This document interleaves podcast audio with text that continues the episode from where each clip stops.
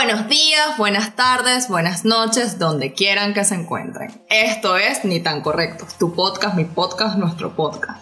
Y como siempre, saben que mi nombre es Flandriel González, pero esto no lo hago yo sola, lo hago con mi mejor amigo, compañero de vida. El 50% de esta taguara le pertenece a él, Wilder Serrano, bienvenido. Súper feliz, Frandiel. Qué mejor manera de iniciar un nuevo mes que con nuevo episodio de Ni tan correctos. Recuerden redes sociales arroba ni tan correctos, canal en YouTube Ni tan correctos. Recuerden suscribirse, dejar sus comentarios, darle like y arroba frandivel, arroba wildersingu, pero también es un episodio bastante especial porque tenemos invitado nuevamente. Manteniendo los triángulos amorosos. Sí, y los tríos.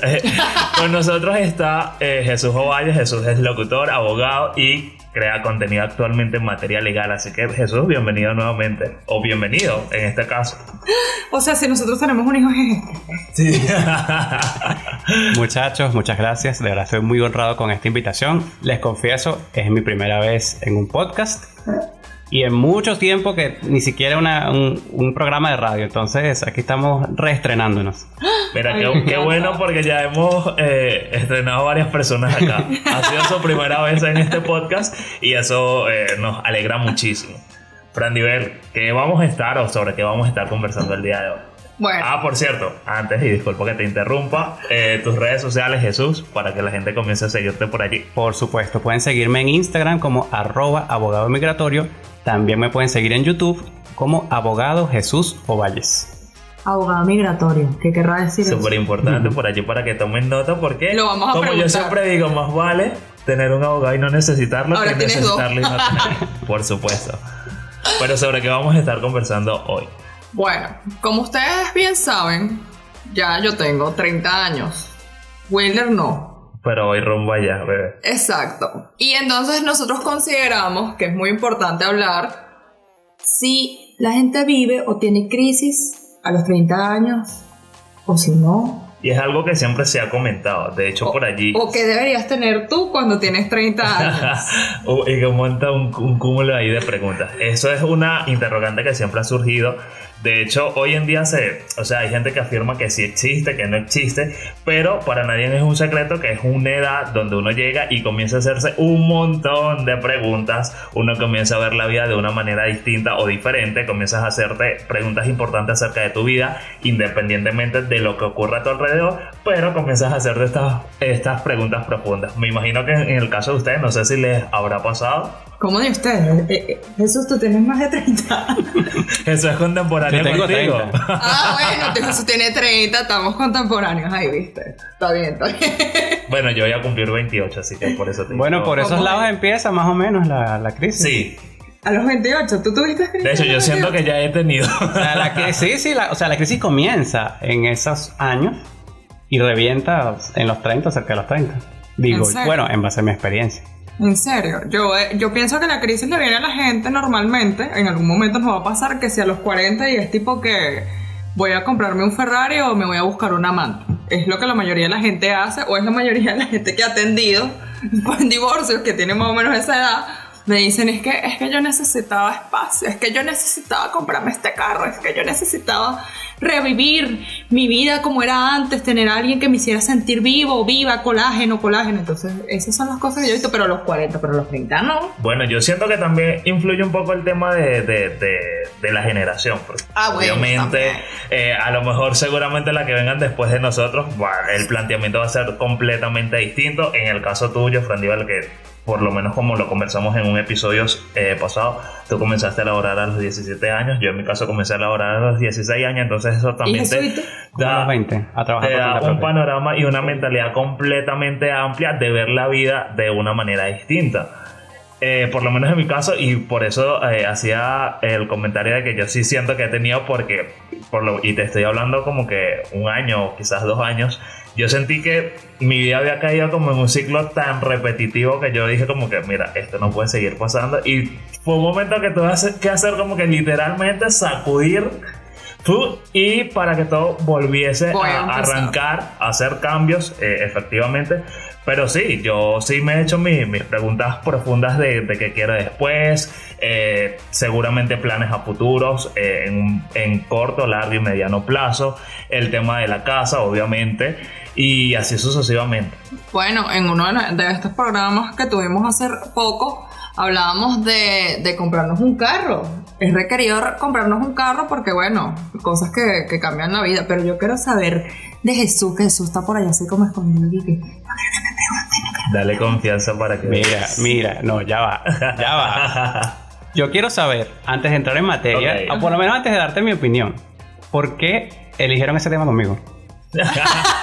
está viviendo la crisis. Ok, responderé tu pregunta. Aunque responder- Necesito saber, Responderé tu pregunta desde mi punto de vista. Ya Fran Dival podrá dar el de ella. En el caso lo elegimos porque, efectivamente, como mencionamos anteriormente, Fran Dival está en esa edad. Yo estoy cercano a eso. Y es un tema del que se ha mencionado. Bueno, tú estás en ese rango también. Y es un tema que mucho se ha mencionado. Y de hecho, cuando comenzamos, por lo menos en mi caso, cuando comencé a leer un poco, yo decía como que, mira, sí existe, no existe, sí existe, pero logré, más allá de que si exista o no exista, sí conseguí como que una razón de peso de que efectivamente es una edad donde tú comienzas a hacerte muchísimas preguntas relevantes o que van a influir en tu vida, ya sea en un futuro lejano, cercano o a medio plazo. Y que aparte de eso, efectivamente, uno va cambiando de mentalidad con el tiempo, uno va haciéndose otras preguntas a medida que va avanzando en la vida, pero si es una edad donde se pone heavy la cosa. Bueno, a mí normalmente me preguntan cosas que como cuándo me voy a casar o como cuándo voy a tener un hijo. ¿A ti te hacen esas preguntas? por supuesto. ¿Y Sí. cómo te sientes al respecto de eso? O sea, yo tengo juro que tener un hijo a los 30. Fíjate, ¿por qué, te, ¿por qué les pregunto por qué me Por eligieron? a mí? favor, por favor. Fíjate por dónde viene. Cuando Will me escribe y me dice, te voy a invitar al podcast. Yo, wow, al podcast. O sea, me, me emociono y después me dice el tema. Yo, ¿será que me está viendo por un huequito? ¿Será que, es un mensaje. que- que este pana me está leyendo, me tiene el celular pinchado y sabe mis mensajes, sabe todo? Verga, qué raro, coño, sí, encantado y tal. Entonces, bueno, vamos con la crisis de los 30. Yo sí digo que existe, porque yo lo viví. Y les planteo lo siguiente. Toda crisis conlleva o plantea una gran oportunidad. Obvio. Sí. Porque o vendes pañuelos o lloras. ¿Cuál de las dos? Yo, bueno, yo siempre vendo pañuelos. Yo lo siento. Yo siento que para mí fue así. De hecho, la crisis de los 30, no sé si ese será el nombre correcto, pero lo cierto es que fue cerca de los 30. fue como que una, un montón de preguntas de crisis existencial que a mí me inició en el 2017. Finales de 2017 a mí me inició, me comencé a hacer demasiadas preguntas, pero preguntas profundas. ¿De dónde venimos? ¿A dónde vamos? A ese nivel de profundidad. Qué y fuerte. comienzo a buscar y a buscar y a buscar y a buscar como un loco y comienzo de verdad también a obtener respuestas, ¿no? Pero más allá de eso, porque de preguntas y respuestas no solo se vive, vivimos en una sociedad que nos impone o, o que es necesario alcanzar ciertas cosas materiales. Es como que comienzas a voltear, comienzas a voltear. Tengo 27 años. Todo lo que me propuse en la vida, no tengo nada. No tengo un sitio donde vivir. No tengo vehículo. No tengo tal cosa. Gracias a Dios me gradué, porque imagínate, si no tuviera carrera a estas alturas, que no sé qué sería de mi vida. Comienzo a como, a como a castigarme, como a preguntarme por qué no tengo esto, por qué no he hecho aquello. Entonces, comienzo a decir, sí, de aquí a los 30 yo debería tener un hijo. Sí, yo de aquí a los 30 ya debería tener un sitio donde vivir. Pero ¿qué estoy haciendo para lograrlo? Esas fueron las preguntas que yo comencé a hacerme y era una realidad que me castigaba y para huir de esa realidad pues buscaba entretenimiento fácil, como por ejemplo a mí me gustaban demasiado los videojuegos. Yo jugaba mucho y esos videojuegos me hacían huir de la realidad y la realidad había que enfrentarla. Tenía que hacer algo para yo salir de ese hueco, porque es literalmente un hueco, tal como tú lo mencionas. Y que, Sí, por ejemplo, yo he sufrido de ansiedad toda mi vida. Lo he controlado. Ansiedad es exceso de futuro. Piensas demasiado en el futuro y te ocupas poco del presente. Tienes que ocuparte, tienes que hacer algo. Entonces, como en julio del 2021 cesa mi crisis existencial porque digamos que terminé de conseguir las respuestas que necesitaba hace, senté mucha madurez porque ya, ya me sentía como que había aclarado muchas cosas. Eh, julio de 2021 tenía, ¿qué edad? 29. Sí, 29. No, no sé. Sí, tenía 29. Y que, él me ve y que, Sí, sí, sí. ¿qué? 29. Tenía 29, sí, sí. 29, fíjate. Julio del 2021 se acaba la pensadera y voy al, al hacer. Entonces, me casé porque ya yo tenía una relación de muchos años. ¿De que, que cumpliendo con la sociedad. No, no, no, no, bueno, al contrario. Entendí que era lo que tenía que hacer porque me sentía mejor haciéndolo. Entendí que le, que le daba mucha seguridad a ella también de todo el tiempo que me dedicó a mí. Y el día que lo hice, yo me atrevo a decir que es el día más feliz de mi vida. De hecho, yo siempre veo las Ay. fotos de mi boda cada vez que me siento mal porque ese, ese momento fue de mucha Épico. felicidad. Continúo y me doy cuenta que, bueno, necesito alcanzar los, las, metas materiales que tengo porque lamentablemente, aunque este mundo eh, es un ratico, bueno, lamentablemente ese ratico se convierte en, una, en un infierno si no tienes ciertas cosas materiales o si no tienes cierta estabilidad material.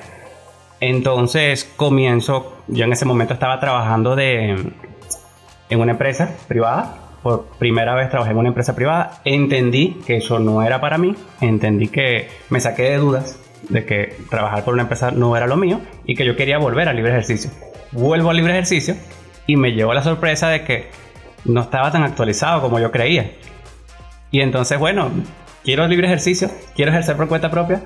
Hay que echarle, o sea, comencé a leer, comencé a hacer diplomados, comencé a hacer cursos, comencé a actualizarme, comencé a darle. El, el canal lo creé también en esa época, el canal de YouTube. ¿Qué? ¿Tienes un canal de YouTube? Dalo, entrégalo aquí. Por supuesto, lo mencioné al inicio.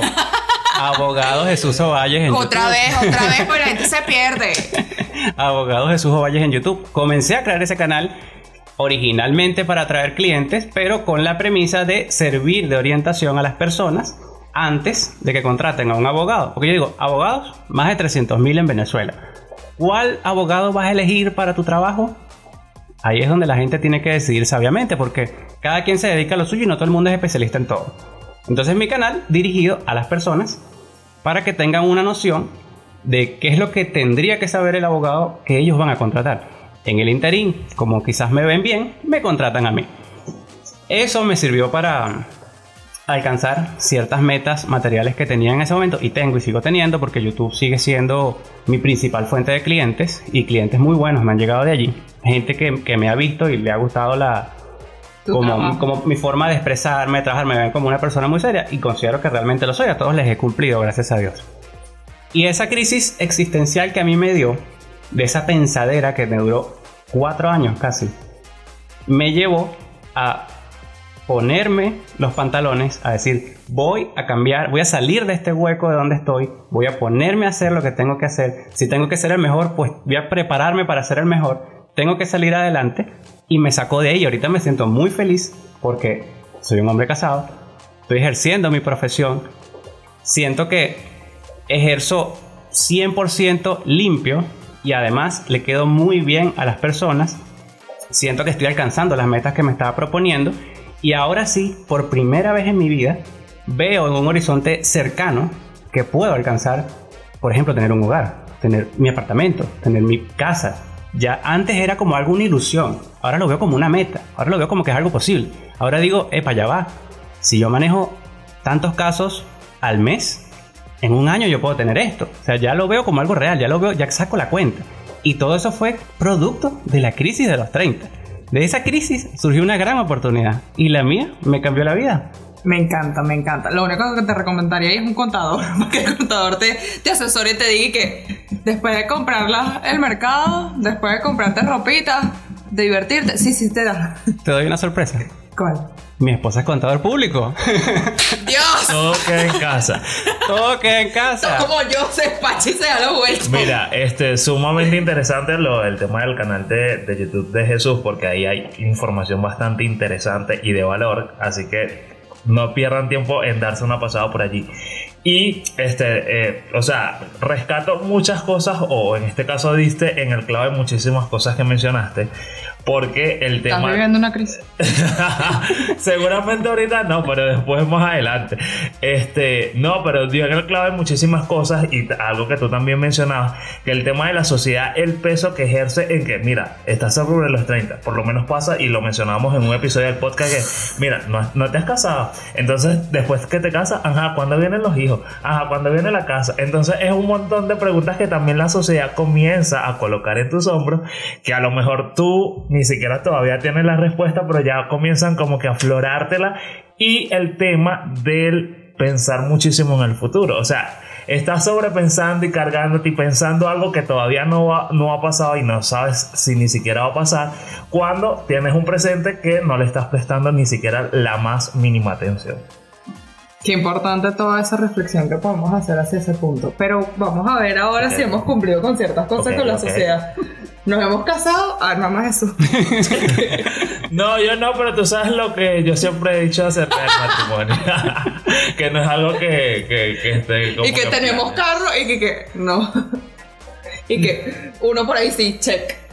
Tenemos casa, uno por ahí sí, check. Y los Ok, demás. pero ya va. En el tema de tenemos carro, está dentro de tu, de, de tus planes tenerlo y has accionado para tenerlo. No, porque estoy trabajando en, en otra En otra cosa que En yo otra la sé, pero Que no la vamos a decir aquí. Exacto, pero fíjate, no eso porque para ti eso ahorita no es tan No, relevante. es e otra prioridad. La otra cosa es tu prioridad. Exacto, por Entonces, Por por supuesto. allí va la.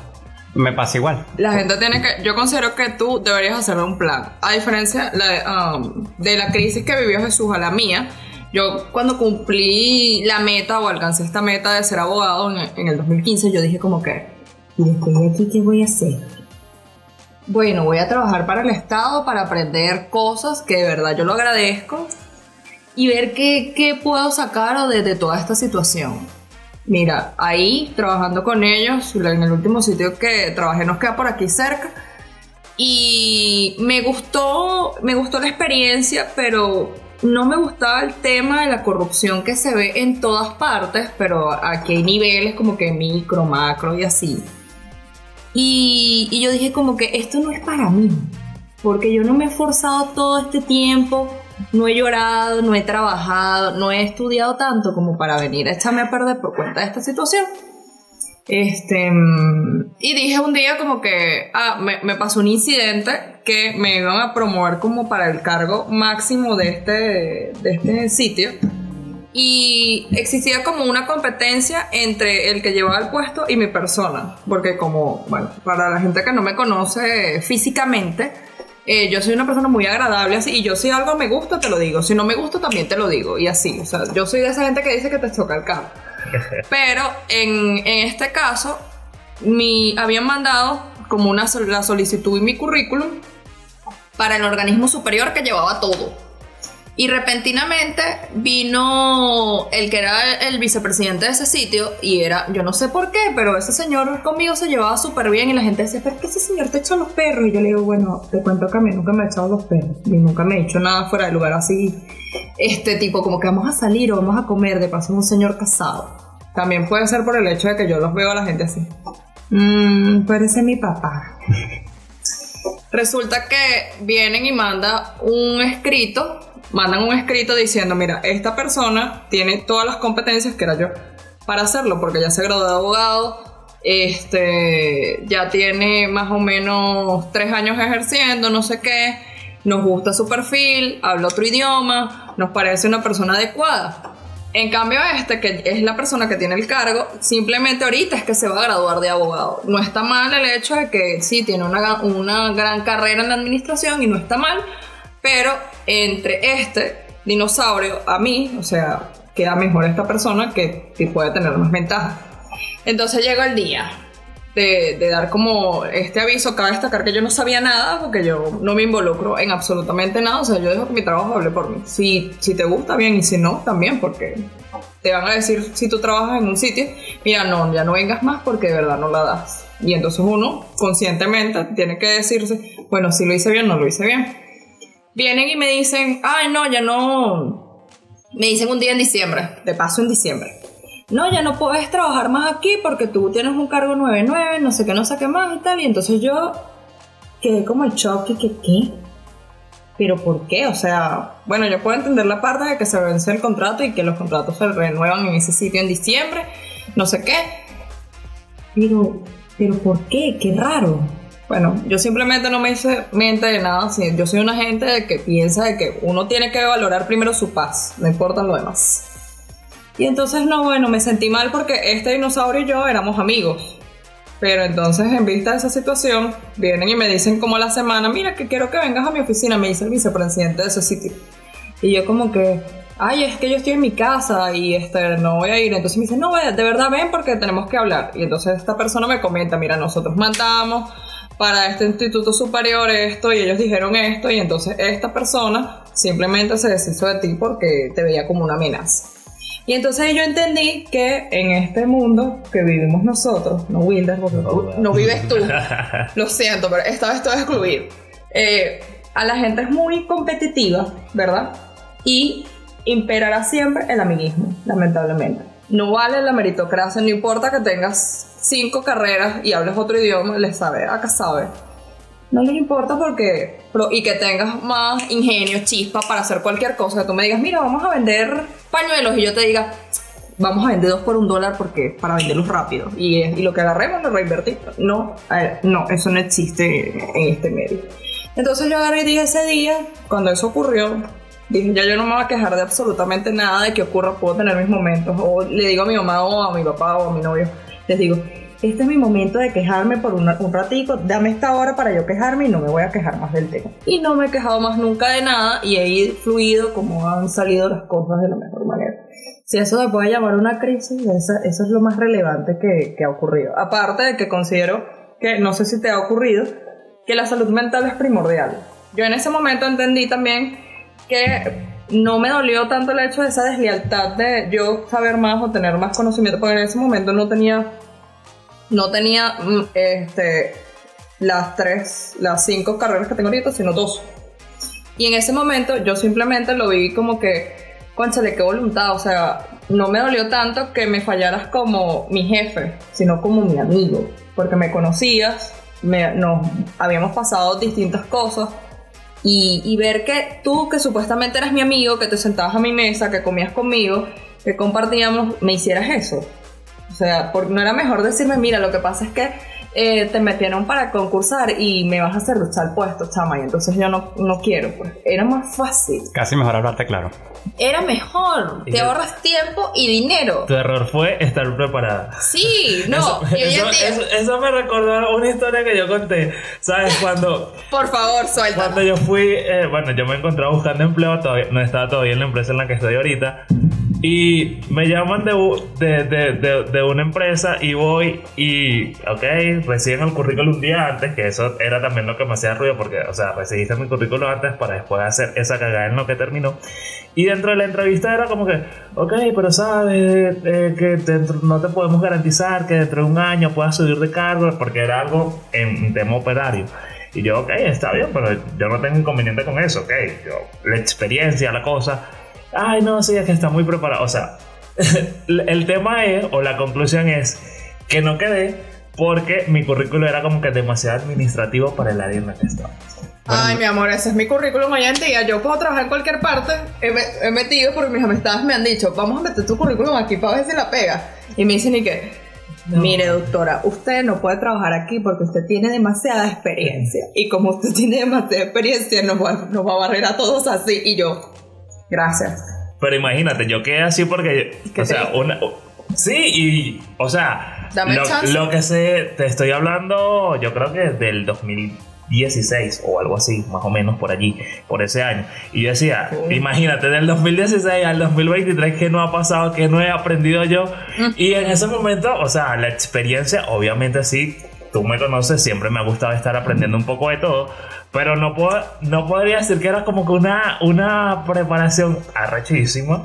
Y yo me quedé así como que, wow, impresionante, ¿no? Mira, es que a mí me pasó algo muy parecido a lo que ustedes comentan. A mí me ¿A mi crisis o a la crisis del.? No, a lo, a lo laboral, a que estás muy preparado para esto. Mira, ahí me pasó que estamos solicitando a un profesional y entre los profesionales colocó el comunicador social, abogado y como dos carreras más, administrador, este, aquello, bilingüe, para que haga, eh, coordine personal, que esto, aquello, lo otro, empresa transnacional con sede en Venezuela, bla, bla, bla. O sea, no es mega empresa, pues. Yo, wow, bueno. Y nosotros, ¿y que, que- ¿a dónde? Soy- para mandar el currículum. Bueno, so- soy profesional, dentro de los profesionales que requieren, soy abogado. No soy bilingüe, pero manejo un inglés muy avanzado, porque para ser bilingüe creo que me falta una ñinguita más. Y bueno, voy a mandar mi currículum. Te mando mi currículum. Me llamaron a los 10 minutos. Mm, qué impresionante la, la- la velocidad. ¿Y qué? Mira, ¿puedes venir a una entrevista mañana? ¿Puedes venir mañana? Sí, ¿a qué hora? A las 11. Ah, bueno, listo. Mañana a las 11 estoy ahí. Llegué con mi mejor pinta a 20 minutos antes. Me sentaron a hacer una, una prueba de inglés. Ya habían dos personas allí. Ya estaba un señor que se veía mayor que yo y una mujer que también se veía mayor que yo. A lo mejor ellos tenían unos 5 años más que yo. yo. Ellos ya estaban presentando la prueba de inglés. Yo me siento a presentar la prueba de inglés. Empiezo a escribir y termino de escribir y reviso el libro. Bueno, como que ya respondí todo porque los veía a ellos todavía en la segunda página. Yo, bueno, pero será que bueno, terminé. Terminé. Listo. Paso para la oficina. Empezaron a hacerme preguntas. Oye, si tú pudieras ser un animal, ¿qué animal serías? Mira, vamos al grano. ¿Cuánto, de cuánto dinero estamos hablando? No, mira, aquí vamos a ganar tanto, eh, no sé, eran como tres sueldos mínimos. Y yo, tres sueldos mínimos. O sea, era un monto irrisorio. Que nos reímos. O sea, la, la- la de recursos humanos y yo nos reímos. Como que, ¿qué es esto? Es que, es que no esperábamos a alguien tan calificado como tú. Pero es que pediste un profesional de tales carreras bilingüe. O sea, ¿qué esperabas? No sé, es que yo me imagino que tú cualquier cosita que hagas te ganas esto Fran. Nivel, Fran Nivel. Y yo le dije, sí, cualquier cosita. Yo pensaba que era la única que le pasa en esos shows. Firmo un documento y me ganó lo que ustedes se ganan un mes trabajando casi que de madrugada, porque para rematar el horario era al revés, porque tenían trabajan con Europa. Y yo, ¿qué es esto? Entonces, bueno, nos reímos más y, y me dice, bueno, si sale algo mejor yo te aviso. Ah, bueno, dale, pues sí va. yo dije, qué chiste, qué chiste. O sea, y así está el mercado laboral para muchas empresas. Y ojo, lo que tú comentas de la, Desde alto. de la le- de lealtad y, y que los, el amiguismo también ocurre en la empresa privada. Porque yo vi. ¿Qué? No yo me vi- eso, qué tristeza. yo vi cosas turbias también en la empresa privada. No voy a decir nada porque, bueno, me conocen y se sabe el único lugar donde trabajé. Pero, wow, yo vi cosas que yo decía, tal persona está hiper mega preparada para tal cargo, ¿por qué no se lo dan? O tal persona está tan, en tal cargo, no sabe nada, ¿qué hace ahí? Entonces, ahí es donde tú dices, bueno, ¿será que tienen palanca? ¿Será que son amigos? Pero bueno, eso se ve en lo privado y en lo público. Sí, de, de hecho, puedo decir que lo veo, todavía lo veo. De hecho, ah, bueno, sabes que en estos días yo. Cuéntanos te dije- esa anécdota, Yo en estos días te dije que. Y que. Y si te contara con la que amanecimos, bueno, Mm. voy a aprovechar esta oportunidad. Sabes que, bueno, no sabes, pero yo te he comentado que el, donde yo trabajo eh, acostumbran a hacer. eh, a celebrar los empleados del mes. Siempre lo hacen con un mes vencido. Entonces, eh, casualmente, eh, el año pasado, a inicio de este año, en enero, entregaron los empleados del mes del mes de diciembre del año pasado. Dentro de los ganadores, bueno, en, al área que yo pertenezco, siempre escogen tres o cuatro personas. En esa oportunidad escogieron tres y eh, dentro de esos tres estaba yo. Ok, Triunfando, señores. Fino, chévere. En marzo, en este eh, mes que, que estuvo en curso, eh, llega y realizan el del mes de febrero. Eligieron tres personas nuevamente, postularon cuatro, pero de esas cuatro una no quedó y quedaron tres. Dentro de esas tres, casualmente, estoy yo nuevamente y está una persona... Ay, el amiguismo. Es- no, y me lo está- Y saca. está una persona que repitió conmigo para el mes de diciembre.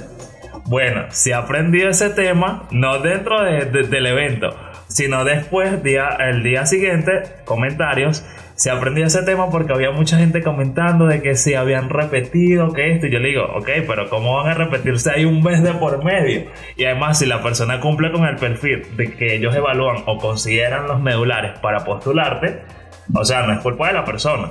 Y entonces se aprendió ese tema y es algo que siempre, por lo menos allí, de- del tiempo que yo llevo, que son casi seis años, ha generado muchísima controversia. De hecho, hay supervisores que dicen, yo abogo porque quiten eso, porque crea demasiada... eh, hay personas que se lo toman como que muy a pecho, pues, o muy en serio en este caso. Muy Yo personal. digo, mira, si evalúa lo que es- son tus actividades dentro del rol que tú tienes eh, durante un mes, más adicionalmente otras cosas que tú puedas realizar, pero que estén dentro de tu misma área, O sea, ¿por qué tú te vas a molestar o por qué te vas a hacer comentarios si una persona la reconocen y a ti no toma en cuenta? O sea, revísate a ver qué estás haciendo qué no estás haciendo qué dejaste de hacer para, eh, para estar aquí, pues, porque al fin y al cabo, o sea, ni tú das los ganadores, ni los doy yo, ni los elijo yo. O sea, eso va a un consejo, por así decirlo, de supervisores. Cada área postula sus postulados, valga la redundancia, y allí terminan escogiendo a los que van a resultar ganadores. Entonces, por eso lo que dice Jesús, sí, se ve, lo sigo viendo y lo sigo viendo allí, y por eso, eh, por lo menos cuando en, ese evento, por lo, el más reciente, yo lanzo una frase, bueno, tú me conoces, lanzo una frase súper lapidaria para que el que quisiera la recogiera y fue algo de que, mira, trabaja en silencio y deja que tu trabajo sea el que haga el ruido. Con eso, y mucha gente de los muchachos con que yo me lo pasé, no, estuvo bien, estuvo bien. Y yo, o sea, porque de verdad, por lo menos yo soy del tipo de personas que ese tipo de cosas como que lo cansa el tema del chisme, porque yo siempre lo digo. Pero ese O sea, chisme es vida. Sí, pero resulta que allí no hay. No hay gente, no hay niños, o sea, el, el que más edad puede tener ahí, te puedo decir que 24, 23 años, no sé. Entonces, coño, El más joven. todos somos adultos, todos somos hombres, porque en su mayoría somos más hombres que mujeres.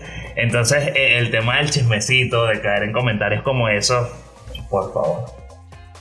Pero bueno, eh, por acá yo tengo también, este, siguiendo en onda con, con lo que estábamos conversando acerca de las crisis de los 30 y para que la gente vea que lo que hemos conversado acerca de nuestra perspectiva y experiencia no estamos alejados de lo que nos puede soportar Internet. Y acá menciona acerca de unos síntomas que puede sentir la gente dentro de esas crisis de los 30. Vamos a ver si cumplimos con esos síntomas. Así que saque lápiz y papel y comience a, a tildar. Mira, la primera dice, siente que no te adaptas. Uno de los síntomas más persistentes en la crisis de los 30 es sentir que no podemos adaptarnos a nuestro entorno.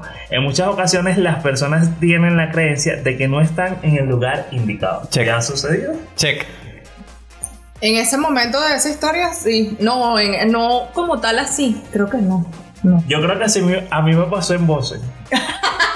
Sentí que, o sea, me gustaba lo que hacía, pero, Pero- sé que no era el lugar. Pero no eran los 30, no seas malo.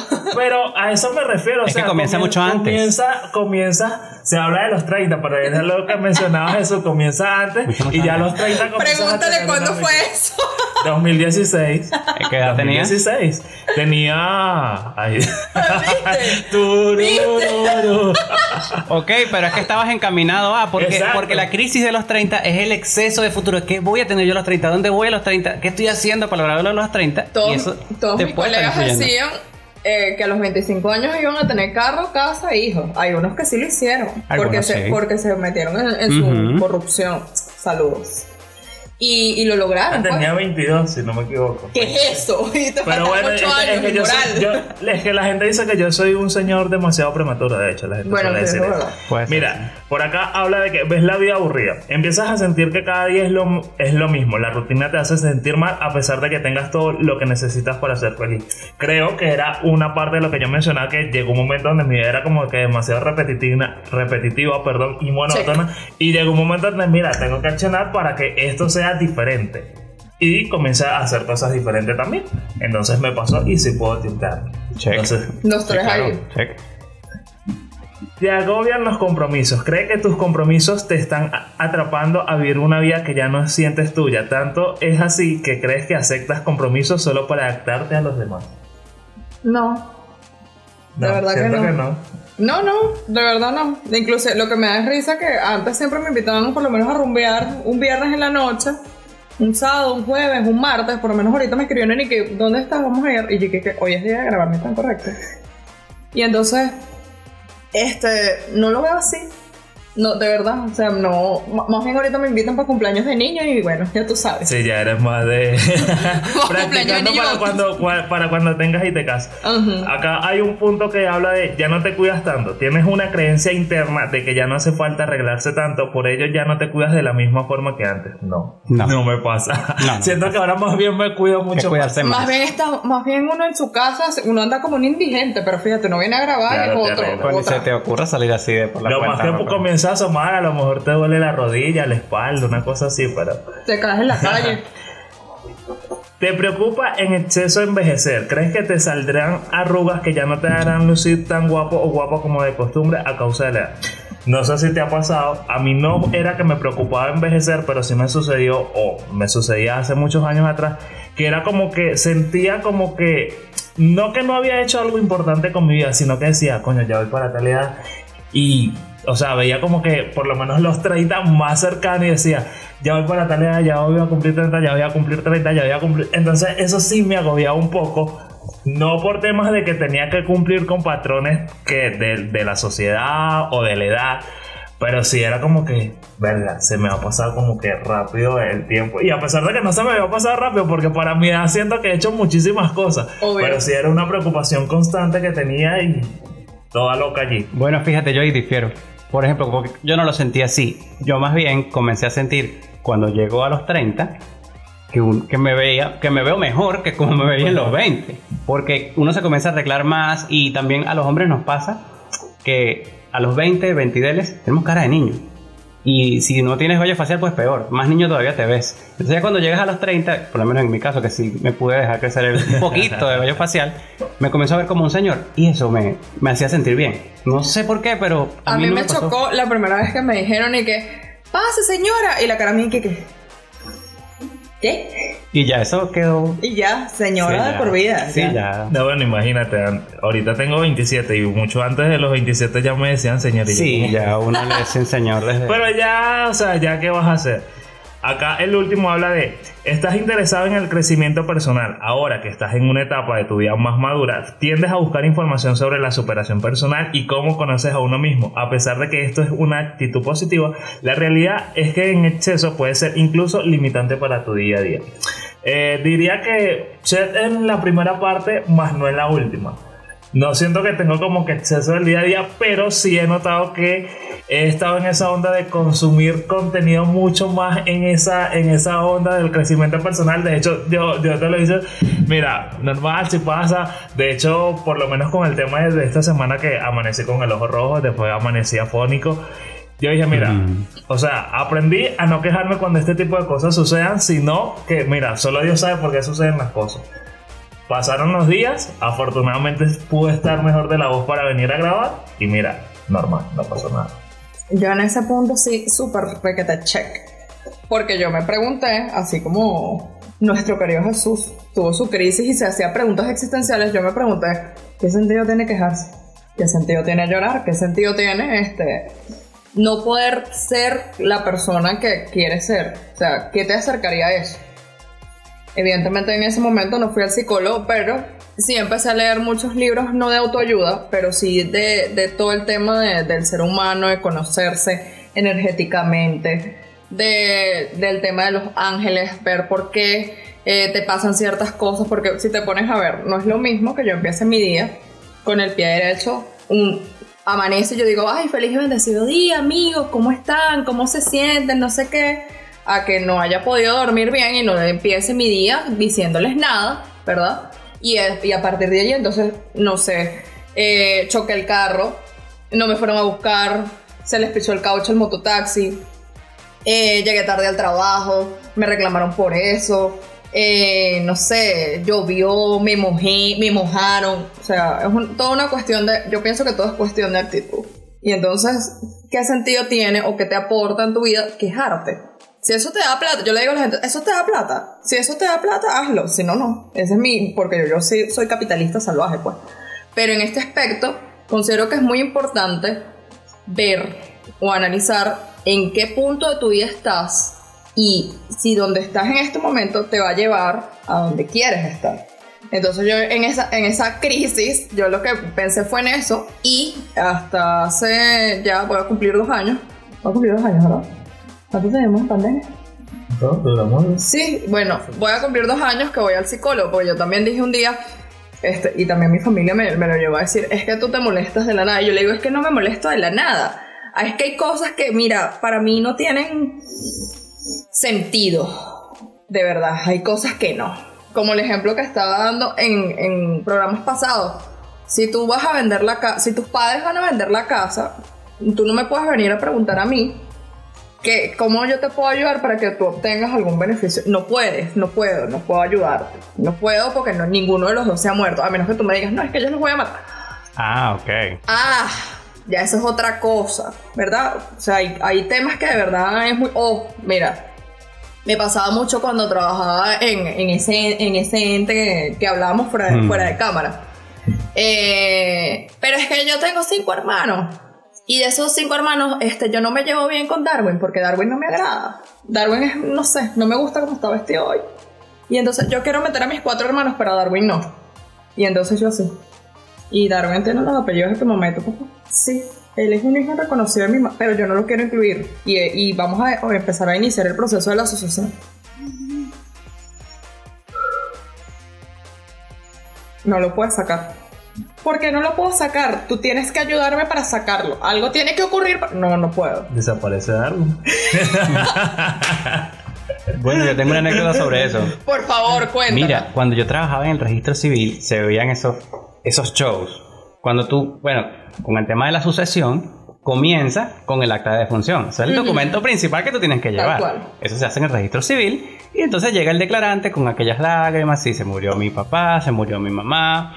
¿Dejó bienes? Sí, sí, dejó bienes. ¿Con quién vivía? Vivía solo. ¿Tenía otros hijos? No, yo era hijo único. Ah, bueno, listo. Y se iba la gente con sus lágrimas y con su copia certificada de su acta de defunción a los días, a las semanas, al mes, a los meses, llegaba el proceso de rectificación. Mira, es que este tipo tiene ocho hermanos y no los incluyó en el acta de defunción. Claro, porque querían eh, hacer, tal como tú mencionas, la sucesión ellos solitos.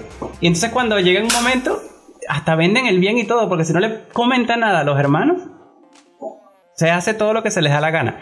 Y lo más increíble es que a veces como que venía la persona a tratar de impedirle que rectificaran la cuestión y se encontraban los hermanos aquí. Y cuando decían, ¿por qué tú hiciste eso? Se reían.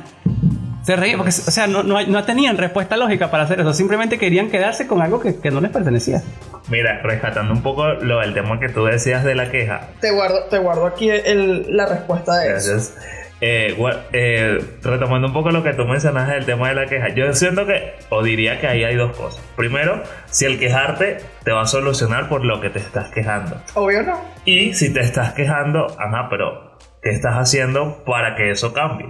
Es como yo siempre digo, ajá, ok, pasa esto, pero estás accionando para que eso cambie, para que esa realidad cambie. Está en tus manos cambiarla, porque esa es la otra. Porque si tú no lo puedes cambiar, ajá, bueno, ¿para qué te vas a quejar? Y eh, lo que tú mencionabas también, lo del tema de, de que te decían de que es que tú te molestas todo. A mí me sucede es al revés. La gente se molesta, no, la gente se molesta porque dice, ay, es que tú eres como que muy relajado. Y yo le digo, ok, pero es que, y ahí vuelvo al punto. Si está en mis manos cambiarlo, chévere. Pero si no lo puedo cambiar, ¿para qué me voy a mortificar? ¿Para qué me voy a quejar? Si igualito no lo voy a poder cambiar. Ah, simplemente por quejarme y listo. Tal cual. Hay que sacarle los No, yo fui al psicólogo de verdad y eso me ayudó a gestionar mejor mis emociones. No es la misma persona que te graba aquí con ni tan correctos y te dice, mira, si me parece, no me parece, se ríe o se burla de las demás personas, es más sagaz a cuando estoy con un cliente. Tú me ves con un cliente, estoy así, impoluta. No, es que no te voy a pagar en dos partes, te voy a pagar en cuatro porque no sé, llovió. Entiendo. Vamos a firmar unos papeles para verificar eso. ¿Qué bienes tienes? ¿Tienes un carro? Mm, y, y anda, sí. Mm, bueno, te doy cinco meses. Si en cinco meses no me pagas, que nunca ha ocurrido. No ha ocurrido solamente ahorita. Ahorita sí tengo un cliente, por cierto, te, te lo puedo comentar, para, para que te rías. O sea, que, que me ha incomodado un poco el tema. Porque yo nunca, siempre hay una primera vez, y esta es la primera vez mía. Ok. Siempre, toda la gente con la que coordino un pago, una cuestión, la gente siempre paga al, al tiempo. Se puede retrasar un día, dos días, una semana, o sea, por cosas comprensibles como, mira, se me enfermó mi hijo o mi hija y tuve que gastar el dinero. Y yo, obviamente, soy una persona lógica que entiende que vive en Venezuela y sabe que, ah, bueno, dale, no hay, no hay problema, pero dale, yo lo espero.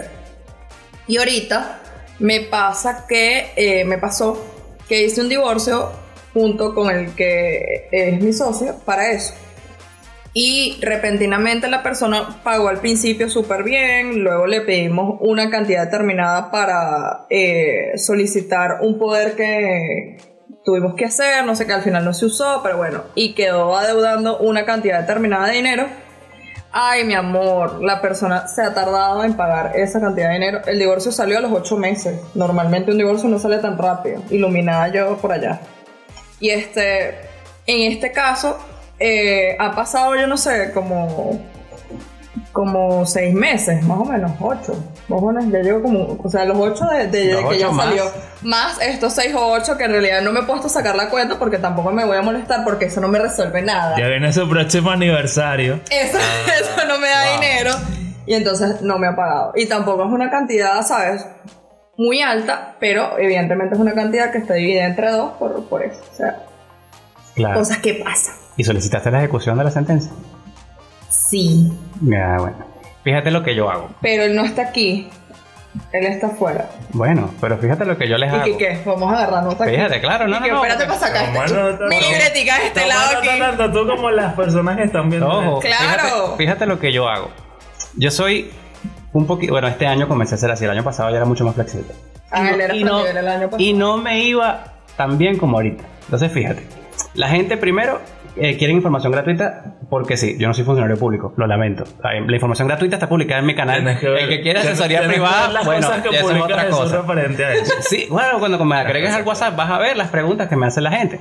Entonces, primero eso. Segundo, vamos a trabajar. Ok, sí. Si quiere que yo sea su abogado, claro que sí. Vamos a defender todos sus derechos y todos sus intereses con todo. Yo no pongo un dedo en el teclado hasta que se me adelante tal parte. Ok, Yo trabajo el 50% adelante. claro, el 50% adelante. Yo. Por ejemplo, eso es lo primero que yo les pido. Pero ahorita no. Y, el, y fíjate, y yo les voy pidiendo, cuando lleguemos a tal fase, tú me vas a depositar tal porcentaje. Y cuando lleguemos a tal fase, tal porcentaje. Porque si tú no me depositas en esas fases, yo no actúo. Y si dejas pasar mucho tiempo, tú sabes lo que va a pasar con eso, ¿no? Eso se puede perder ahí en el archivo del tribunal, como sabemos que los tribunales están colapsados de trabajo. Entonces le tienes, le tienes como esa presión a la gente, porque ya te dio una mitad, sabe que si no te da la otra parte, se va a perder lo que, se puede probablemente perder lo que ella hizo, entonces la gente se ve como que obligada a pagarte en los tiempos. Y me ha ido mucho mejor, porque efectivamente la gente, si tú le dejas el 50% para el final, se quieren burlar de ti. Bueno, algunos, no todos. Algunos, Este, este lo está intentando. ¿verdad? algunos se quieren burlar. está intentando. Y estoy como. Así. Respirando, porque ¿qué más puedo hacer? No puedo hacer más nada. Bueno, te confieso cuando yo estaba pollito en la profesión, una persona, una tontería, un documento muy simple, eran, no sé, equivalente a 20 dólares lo que habré cobrado, no sé, era una tontería.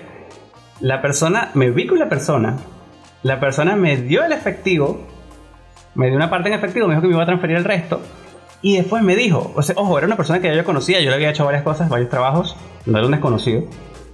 Y me dijo, ah, ya va, es que voy ahorita para los teques, no me quiero quedar sin efectivo, ¿te puedo transferir apenas llegue a mi casa? Sí, claro, ¿cómo no? Y yo le, le devolví el efectivo que me había dado, dale, me transfieres ahora. Se desapareció. A lo mejor todavía no ha llegado a los teques. No ha llegado. ¿Eso fue hace cuántos años? Eso fue, estaba pollito, yo te lo pri- en el- Bueno, no sé, estaba empezando a ejercer, pues. Qué yo, maldad. Wow, wow. ¿Cómo te hacen eso? Yo confía en una persona. Sí, son de, esas, esto. son de esas experiencias desagradables que te Sí. hacen aprender. Ojo, te van forjando el carácter. Claro.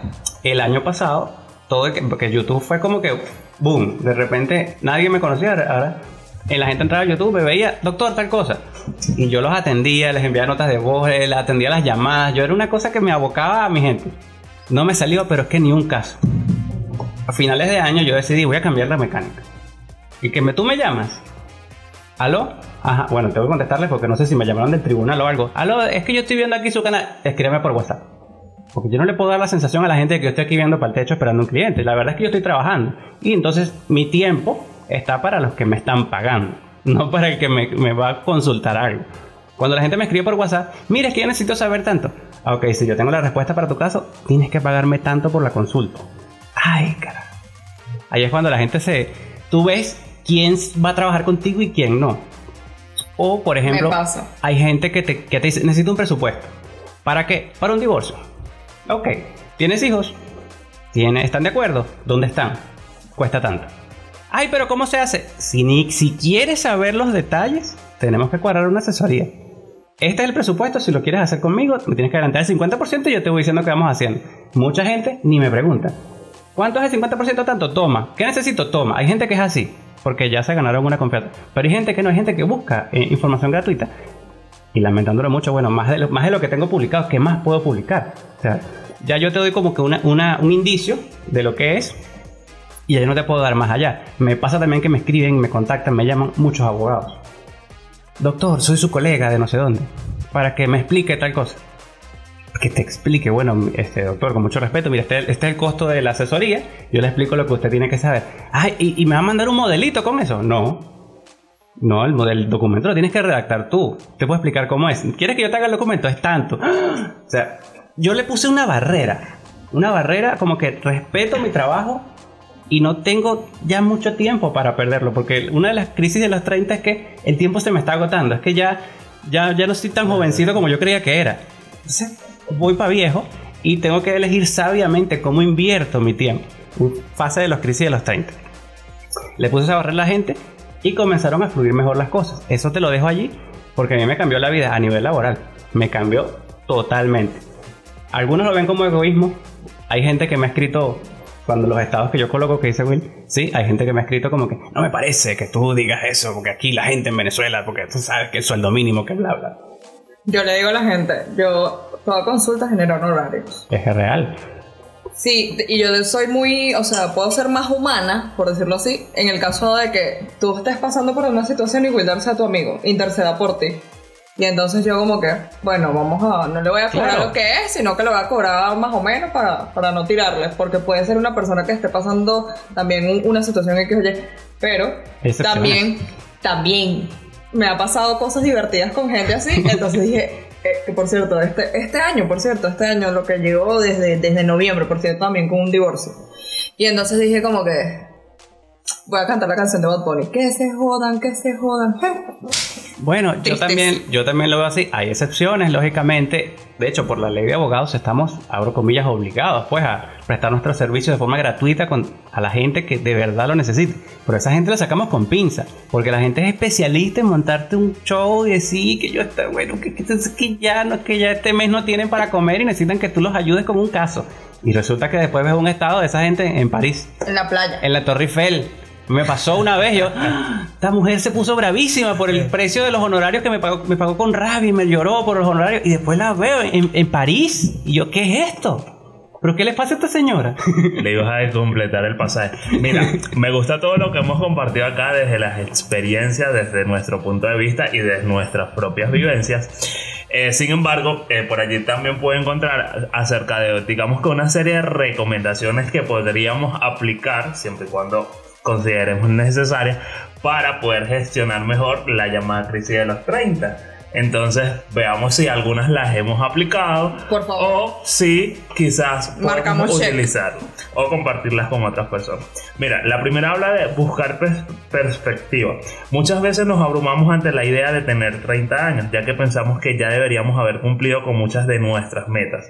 Este es un pensamiento que no solo puede frenarnos en nuestros objetivos, sino que además puede llegar a ser una creencia muy negativa para nosotros mismos. Como ya hemos dicho, aún estamos a tiempo de realizar nuestras metas y propósitos lo que mencionábamos, lo del tema de la edad, de que no era una carrera, bueno, que obviamente sabemos que estamos avanzando en, en la edad, valga la redundancia, pero que no es una carrera que tienes que, ay, no, que tienes que cumplir patrones o que tienes que quedar bien con alguien. Mi tiempo no se mide con el tuyo y ya está.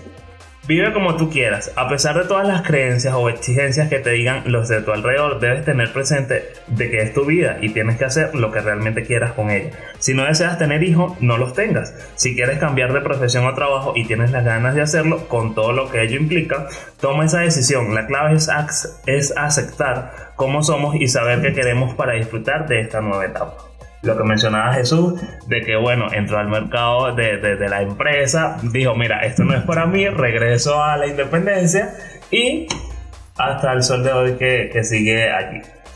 Frandival, bueno, tú también has estado Sí, en los también. lados, entonces En the dark side, porque uno tiene que probar todo para poder decir sí o no. Todo lo que has hecho ha servido. A veces echamos las miradas atrás y vemos solo pensamientos pesimistas sobre nuestra trayectoria, a pesar de que no hagamos llega, de que no ha- ha- eh, hagamos, ha- hagamos llegado Hayamos a, nues- llegado. a- hayamos llegado perdón, a nuestro propósito. Muchas de las cosas que hemos hecho nos han servido para acercarnos más a él. Es verdad. Todo es conocimiento, todo es experiencia. Incluso todo lo, lo que, lo que rechazamos de nuestro pasado es lo que dice, no, yo hoy no quiero ser jamás esa persona que fui. Y entonces ese, eso horroroso que te pasó te dio carácter y te dio pie a lo que eres hoy. Exactamente. El último habla de puedes cambiar. A pesar de lo que muchos creen, cambiar si es posible. Por ello, si estás deseando mejorar ciertos aspectos de ti que no te gustan, ahora es el mejor momento. En vez de quejarte por aquello que no te gusta de ti, motívate para hacerlo mejor. Me encanta esa super reflexión. No nos queda sino decir hasta esto es todo, amigos. Bueno, ya va a agradecerle a Jesús por haber aceptado nuestra invitación. Esperemos que no sea la única o la última. No, la, el, el eh. próximo tema tiene que, tenemos que hablar de algo legal. De algo, de algo legal, y, y, yo hago la parte técnica, lo dejo a usted aquí hablando. Este, agradecerle a Jesús. Bueno, repítenos tus redes sociales. Por favor, y, el canal de YouTube otra vez. Por cierto, sí, el canal de YouTube para que la gente vaya y. Para que te visiten y que, que ah, yo no quiero un abogado, voy a escribirle a Jesús. Y yo, y yo, y yo sentado haciendo vaina y La burla. no, no, no, no, tampoco así. Pero bueno, muchachos, de verdad, muy agradecido con ustedes. Me encantó esta experiencia. Lo disfruté y lo sigo disfrutando porque sé que cuando apaguemos la cámara y los micrófonos vamos a hablar un ratico también. Entonces, bueno, les comparto mis redes sociales. Recuerden en Instagram, arroba abogado migratorio. Por allí comparto tips. Comparto también sobre mi día a día como abogado. Comparto contenido también legal, pero mucho más corto. Y mi canal de YouTube, Abogado Jesús Ovalles. Son videos dirigidos a procesos, procedimientos legales de lo que tiene que saber una persona antes de contratar a su abogado. Porque yo le digo a la gente, contraten a su abogado. No se pongan a inventar ustedes solitos porque eso no va a terminar bien. Concuerdo, concuerdo. Bueno, nosotros estamos como arroba ni tan correctos, canal de YouTube ni tan correctos, arroba frandivel, arroba wheeler sin u. Bueno, será Dios mediante hasta la próxima semana donde estemos en un nuevo episodio de ni tan correctos.